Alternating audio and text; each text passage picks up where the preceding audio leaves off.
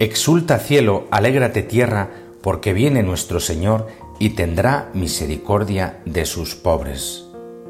Cuando el pueblo hebreo quiere narrar la historia, dos cosas son importantes. ¿Qué ha hecho Dios y quiénes son sus ascendientes?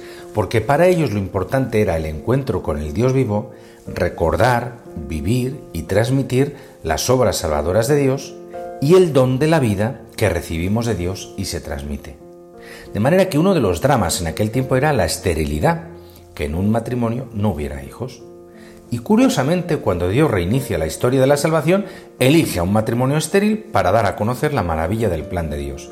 A una pareja estéril les va a comunicar la vida, un signo que realiza en un matrimonio estéril, Abraham y Sara. Vuelve a suceder con Isaac y Rebeca, que no tenían hijos y solo reciben mellizos después de suplicar reiteradamente a Dios. Y vuelve a suceder varias veces en la historia de la salvación hasta que llegamos a la cumbre.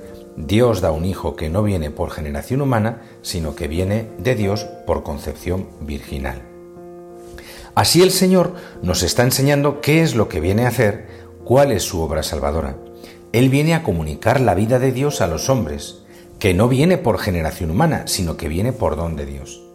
Esa genealogía que viene a través de la humanidad y alcanza a Jesucristo estaba destinada a iniciar una nueva familia, la familia que en torno a Jesucristo se forma por los que reciben la vida por el Espíritu Santo, la familia de los hijos de Dios que es la Iglesia. En el Evangelio de hoy eh, se nos narra la genealogía de Jesucristo. Y para San Mateo hay dos nombres que son determinantes para comprender el origen de Jesús, Abraham y David. Con Abraham comienza, tras la dispersión de la humanidad que siguió a la construcción de la Torre de Babel, la historia de la promesa. Abraham, por tanto, remite a lo que ha de venir. Es caminante no solo porque va de su país de origen a la tierra prometida, sino también porque sale del presente en dirección a lo venidero. Por ello, la carta a los hebreos le presenta con razón como peregrino de la fe en virtud de la promesa.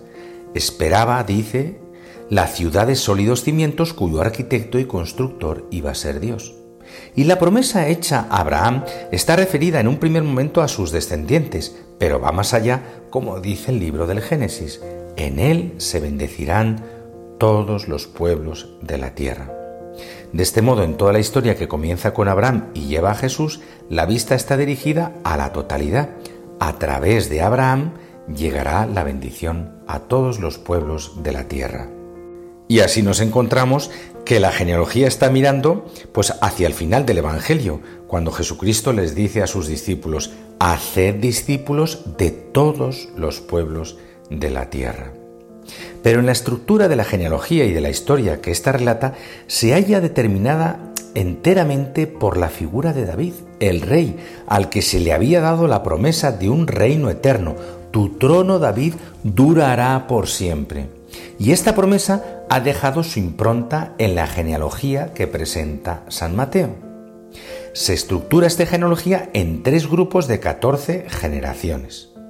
Esta articulación, bueno, pues resulta todavía más clara si se tiene en cuenta que los valores numéricos de las letras del nombre de David en hebreo suman 14 y que de ese modo, también desde el simbolismo de los números, David, su nombre y su promesa marcan el camino que va de Abraham a Jesús. Cabría entonces decir sobre esa base que con sus tres grupos de 14 generaciones, la genealogía es un verdadero evangelio de Cristo Rey. Está diciéndonos, con ese número 14 repetitivo, que el que va a nacer es Rey. La historia entera mira a aquel cuyo trono va a subsistir eternamente. Y esta genealogía es una genealogía de varones, si bien antes de María, con la mujer que termina, se mencionan cuatro mujeres, Tamar, Raab, Ruth y la mujer de Urias. Y uno se pregunta, ¿Con qué arreglo o a qué criterio se han seleccionado estas cuatro mujeres? Una primera interpretación parece suscitar que se las escoge porque eran mujeres pecadoras y así se trata de explicar que Jesús tomaba el pecado del mundo. Pero este no parece haber sido el punto de vista determinante. sobre todo porque no es aplicable a las cuatro mujeres. Parece que es más importante el hecho de que ninguna de ellas fuera judía. De ese modo, a través de ellas, entra en la genealogía de Jesús el mundo de los gentiles. Se hace visible el envío de Jesús a judíos y paganos. Pero sobre todo, fijaos, la genealogía de Jesús termina con una mujer, María, que en realidad es un nuevo comienzo y relativiza la genealogía entera. Y me explico. A lo largo de todas las generaciones, esta genealogía había seguido un mismo esquema. Abraham engendró a Isaac. Pero al final hay algo enteramente distinto. En el caso de Jesús ya no se habla de engendrar, sino que se dice que Jacob engendró a José, el esposo de María, de la cual nació Jesús, llamado Cristo.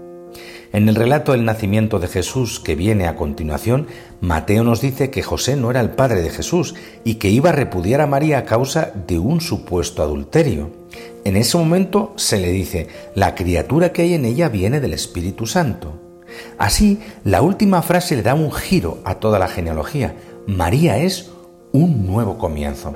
Su hijo no procede de varón alguno, sino que es creación nueva fue concebido por obra del Espíritu Santo y de ahí esa distinción con el resto de la genealogía. La genealogía no deja de ser importante. José es el padre legal de Jesús. A través de él pertenece a la estirpe de David, según la ley, legalmente. Y sin embargo, procede de otro lugar, de arriba, de Dios mismo.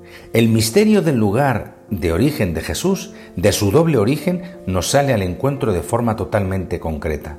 Su procedencia se puede indicar y sin embargo es un misterio. Solo Dios es en sentido propio su Padre.